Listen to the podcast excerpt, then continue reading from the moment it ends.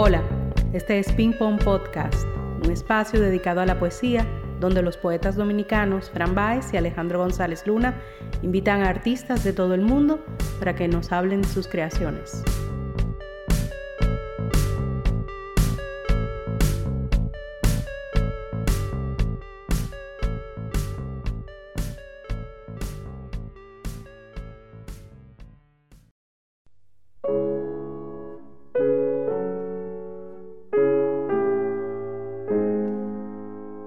11 de septiembre del año 2001, el director de la revista The New Yorker le preguntó a su editora de poesía, Alice Quinn, si había algún poema apropiado para publicar con motivo de los ataques a las Torres Gemelas. Al principio, Quinn dudó. Iba a ser difícil encontrar un poema que sirviera para una tragedia como aquella. Pero entonces, Quinn volvió a pensar en la galerada del nuevo libro de Adam Sajayevsky, que por casualidad había empezado a leer esa misma mañana. Enseguida, Quinn volvió al libro del poeta polaco y rebuscando entre sus páginas se topó de pronto con unos versos que le llamaron la atención. Una semana más tarde, aquel texto apareció publicado en la edición especial de la revista, una edición histórica en cuya portada negra se apreciaban de fondo, también en negro, las siluetas difuminadas de las dos torres. De inmediato, el poema se volvió viral ofreciendo consuelo al desgarro de muchísimos estadounidenses, quienes clavaron el texto en neveras y tablones de anuncio por todo el país. Aquellos versos se volvieron tan memorables que hasta el final de su vida, cada vez que Sajayevsky hacía una lectura en Estados Unidos, alguien del público siempre le pedía que hablara sobre o que leyera el poema de las Torres Gemelas. Aquel poema era Intenta celebrar el mundo mutilado. Intenta celebrar el mundo mutilado. Recuerda los largos días de junio y las fresas silvestres, las gotas de vino rosé, las ortigas que con esmero cubrían las fincas abandonadas de los exiliados. Tienes que celebrar el mundo mutilado. Mirabas los yates y los barcos lujosos. Uno de ellos tenía un largo viaje por hacer a otros les aguardaba solo un vacío salado. Viste a refugiados con rumbo a ninguna parte. Oíste a verdugos que cantaban con gozo. Deberías celebrar el mundo mutilado. Recuerda los momentos cuando estabais juntos en una habitación blanca y se movió la cortina. Vuelve en pensamientos al concierto, al estallar la música. En otoño cogías bellotas en el parque y las hojas se arremolinaban en las cicatrices de la tierra. Celebra el mundo mutilado y la pluma gris que un tordo ha perdido y la luz delicada que hierra y desaparece y regresa.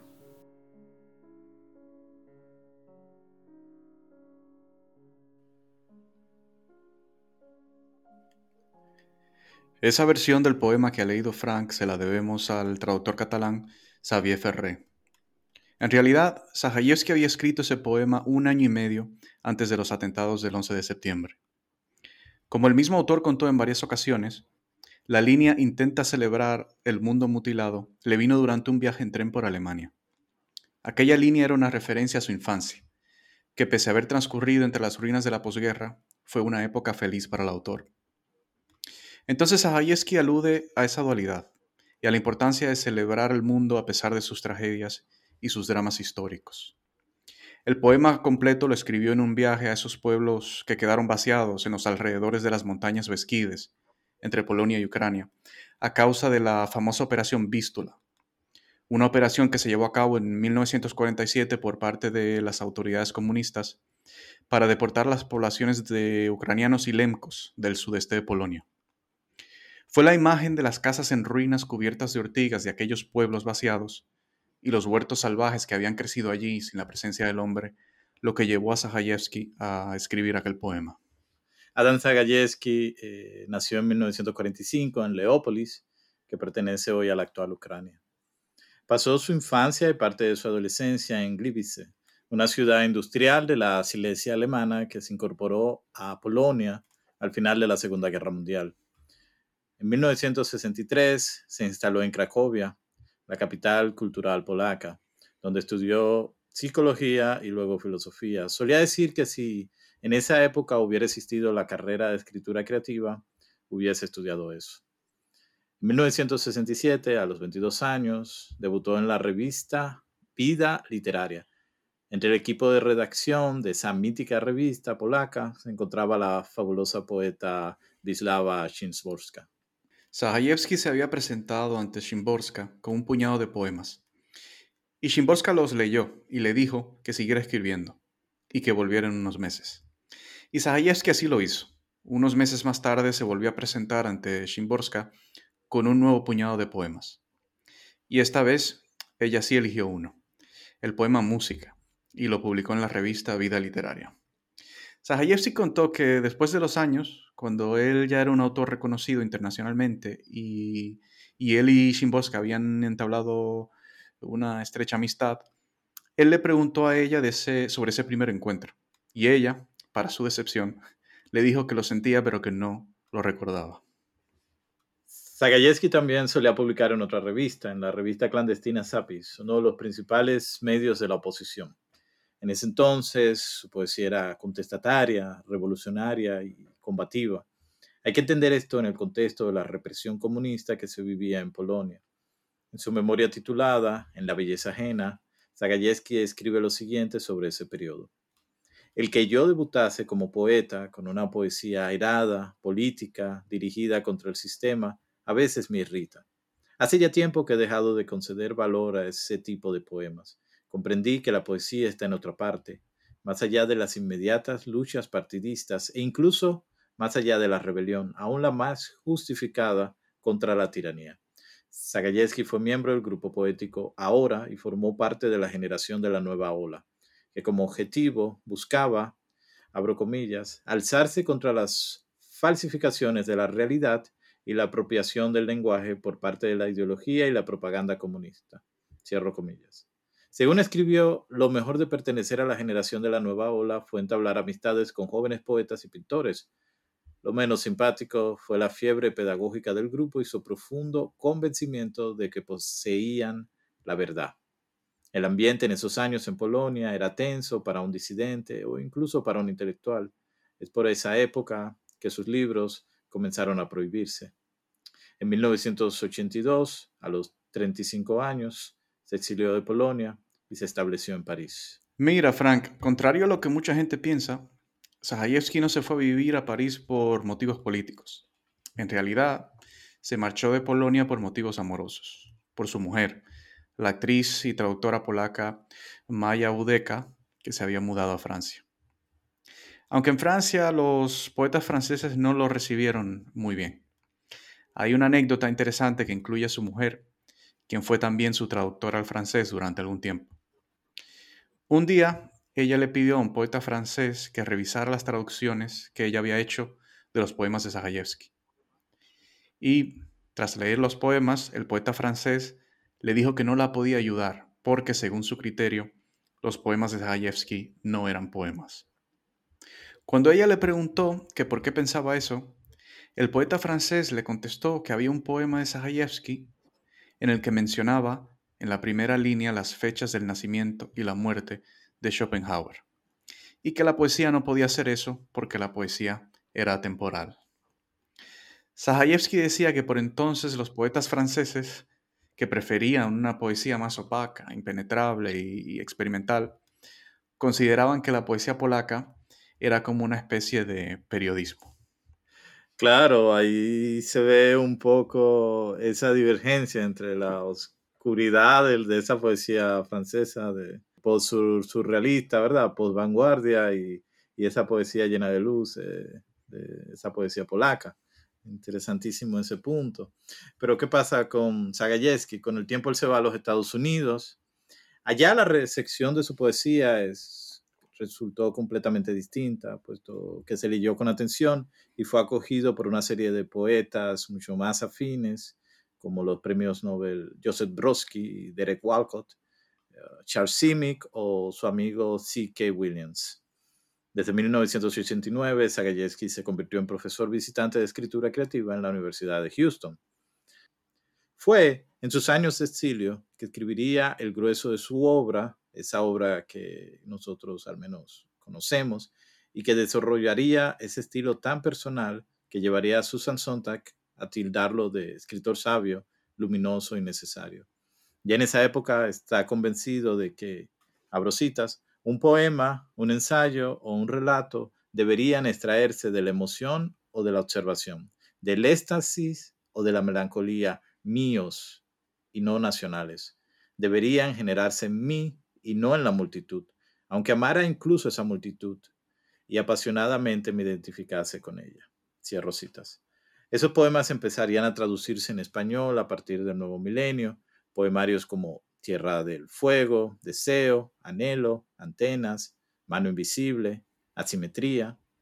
El traductor de estos poemarios es Xavier Ferré, quien ha vertido al español no solo a Zagajewski, sino también a Czeslaw Milov y a Zbigniew Herbert, y a varios de los grandes poetas y escritores polacos. Xavier también es poeta y ha publicado varios poemarios y ensayos. Lo contactamos y le preguntamos sobre su experiencia al traducir a Zagajewski. Esto fue lo que nos contestó. Hola, muy buenos días desde una Cracovia hoy bastante lluviosa. Mm, ¿Cómo empecé a traducir a Adam Zagajewski? Adam Zagajewski fue uno de los primeros Mm, autores eh, que traduje.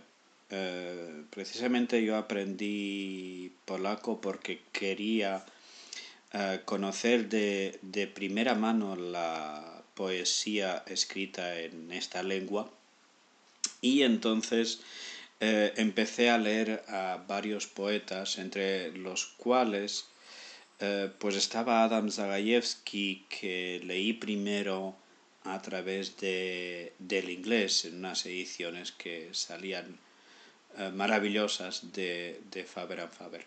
Y, y, después empecé a traducirlo. Fueron los dos primeros autores que empecé a traducir. Uh, Czesław Miłosz, uh, que es el, para mí es el autor más importante de, del siglo XX en la literatura polaca. Eh, y uno de los poetas más importantes en, en general. Y después también a, a, Adam Zagajewski. Fueron los dos primeros autores porque quería precisamente traducir a estos dos autores porque eh, pensaba que o una de las funciones que tiene que cumplir la traducción, en mi opinión, es que tiene que ampliar las fronteras de la otra lengua, de la otra cultura. En este caso también las fronteras, las fronteras poéticas. Eh, en ambos casos tenía autores que me interesaban por el uso eh, de la historia por una parte y después de esa epifanía, de esa revelación, de ese lirismo por otra parte. Eh, Czesław Miłosz en este caso es bastante más conciso, bastante más, podríamos decir incluso seco en cuanto al lirismo. Eh, mientras que Adam Zagajewski encuentra casi un, un, un perfecto equilibrio entre eh, lo que es este, no casi, sino directamente, eh, este lirismo, por una parte, esta revelación que se va acentuando en sus últimos libros y la, y lo que es la, la, el golpe que te da la, historia que no podemos olvidar. Este, este choque, este enfrentamiento entre estos dos elementos eh, funciona de una manera perfecta en los poemas de Adam Zagajewski. Fue por ese motivo que, que empecé también a traducirlo y porque me interesaba mucho encontrar esta voz que él tenía en sus poemas que tal vez yo diría que es eh, lo más difícil de conseguir en la traducción de los poemas de Zagajewski. Joseph Brodsky escribió que la poesía polaca era la mejor poesía que se había escrito en la Europa moderna. Y es así. En el siglo XX, Polonia tuvo un grupo de poetas extraordinarios, entre ellos dos premios Nobel eh, Czeslaw Milosz y Wisława Szymborska, y también a Zbigniew Herbert y el propio Zagajewski, dos autores que aunque no ganaron el Nobel, estuvieron en la lista de candidatos durante mucho tiempo.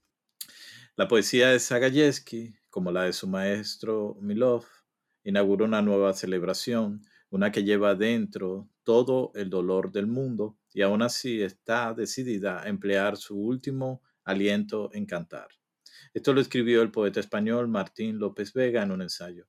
Martín fue uno de los primeros en interesarse en divulgar la obra del poeta polaco en el mundo castellano. En el 2002, en un texto publicado en Letras Libres, llamaba que se tradujese su poesía. En el 2005, en la editorial Pretextos, prologó una antología del poeta polaco traducida por Elżbieta Borkiewicz. Borkiewicz es una hispanista y traductora nacida en Varsovia. Eh, también ha traducido al español a otros importantes autores polacos como Milosz y Andrzej Stasuk, y acaba de publicar en Madrid un nuevo libro sobre Cracovia, editado por Confluencias. Para este episodio conversamos con ella sobre Zagajewski, y esto fue parte de lo que nos contó. Uh, conocí a Adam Zagajewski en el año 2007 durante el Festival de Poesía Cosmopoética en Córdoba. Y, pero ya le conocí antes, por supuesto, como lectora de su poesía en polaco y como autora del eh, tomo Poemas Escogidos, publicado por Pretextos en el año 2005. Pero el hecho de conocerle en persona, de alguna manera, mm, confirmó la imagen que yo me había creado de la poesía de Adam y de él mismo como persona. Porque la poesía, si es verdadera, es el reflejo de su creador y es otra manifestación de su personalidad, por lo menos así pienso yo. Eh, aún recuerdo su, sonrisa en el rostro, su voz tranquila, sin exclamaciones ni estridencias, su amabilidad, eh, su forma lenta de hablar, eh, pero muy clara, transparente, llena de sabiduría. Y todo esto está en sus libros. Y a veces la gente me pregunta si es muy difícil traducir poesía. Y yo contestaría de esta manera. Traducir poesía es la consecuencia de leer poesía, de amar poesía, de sentirla y de desear de verterla a otra lengua, eh, conservando, si es posible, aunque no, no siempre es posible, eh, toda su belleza, sonoridad, música, mensaje. Y entonces es difícil y no lo es. A veces un poema que podría parecer extremadamente complicado, de pronto en el eh, proceso de traducción se revela muy, muy logrado, ¿no? Y a veces revela algunos secretos que no veíamos al principio. Y otras veces eh, un poema que a primera vista es muy sencillo y se convierte de pronto en un hueso duro de roer y tardamos muchos días en solucionarlo. Pero esa sensación de que todo puede ocurrir me acompañó durante el proceso de traducción de este poemario. Y hay poemas que cayeron muy hondo en, en mí especialmente muchos, ¿no? Pero recuerdo siempre el Intenta alabar el mundo herido, Canción del emigrado o, La suavidad donde los amaneceres son ciegos como gatitos. Qué bonito, ¿verdad?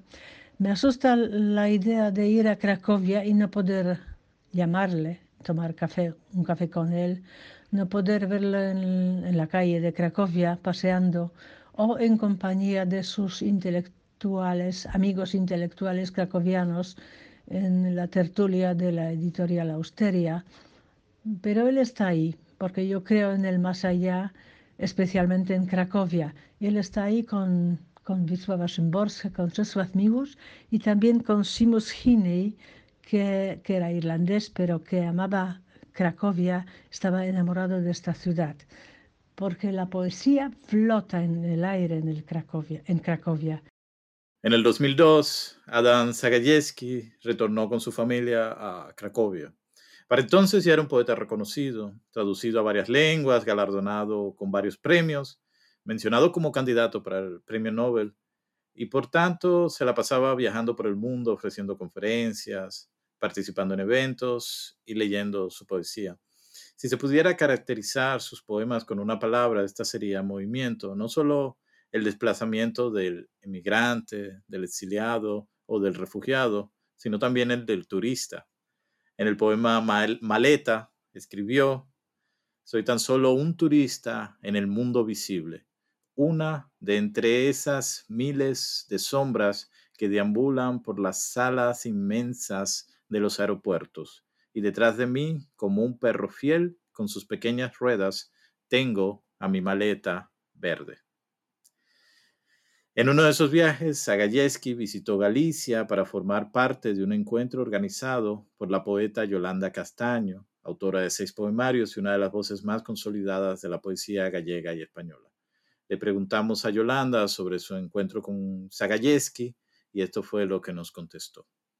Invité a Adam Sagayevsky al ciclo que dirijo cada mes desde hace 12 años en A Coruña, en Galicia, y por el que han pasado voces como el propio Frank Baez hasta Mark Strand, Ana Blandiana, Raúl Zurita, Sichuan, Robert Pinsky, eh, Antonio Gamoneda y tantas eh, poéticas imprescindibles. Desde luego, una de las más sublimes y que no podía faltar era la de Sagayevsky, que conseguimos finalmente traer en, en octubre o noviembre de 2015.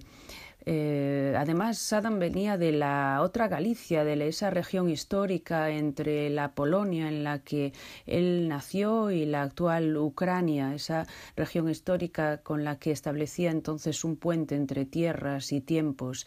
Así que llegó de la vieja Galicia a esta Galicia que lo recibía con los brazos abiertos. Aquel auditorio se llenó de amantes de la poesía que se extasiaban con los poemas que él leía en original polaco y que yo a continuación interpretaba en su traducción al gallego. No podía dejar de aprovechar aquella oportunidad para acercarse a visitar nuestra fascinante capital de Galicia, Santiago de Compostela, así que me brindé a llevarlo en mi viejo Ford Focus de segunda mano y enseguida se animó. Recorrimos las calles del casco antiguo de Santiago. Eh, al que llegan constantemente peregrinos y peregrinas a, lo largo de todo el camino de todas partes de Europa mientras él eh, se quedaba, se fijaba en la, en la magnífica fachada barroca, eh, yo me fijé en una mujer joven, quizá de centro norte de Europa, que sentada en el suelo con una enorme mochila a las espaldas, eh, con su, su, cabeza entre las manos, lloraba desconsoladamente. Entonces dirigí la mirada de Sagayevsky a, a esta imagen de esta mujer, aventurándonos a pensar qué, cuántas cosas habría dejado atrás o qué promesas la habrían llevado allí. Él se quedó pensativo.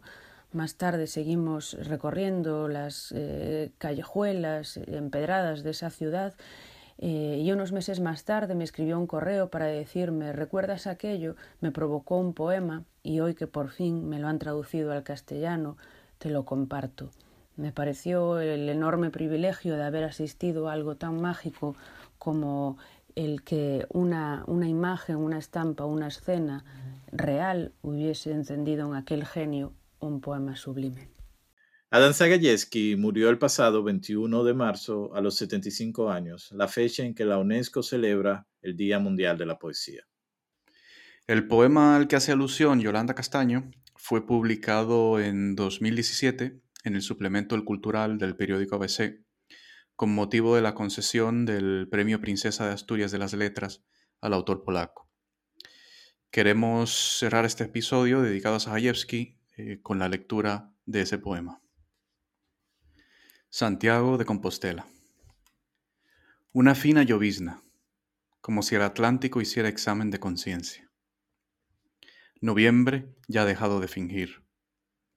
La lluvia ha apagado las hogueras y las chispas. Santiago es la capital secreta de España. De día y de noche, patrullas van hacia ella. Por las calles deambulan los peregrinos, cansados o muy vivaces, como cualquier turista. Junto a la catedral vi a una mujer que se había reclinado en su mochila y lloraba. La peregrinación había acabado.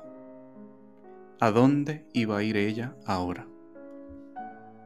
La catedral son solo piedras. Las piedras no conocen el movimiento. Se aproxima la noche y el invierno.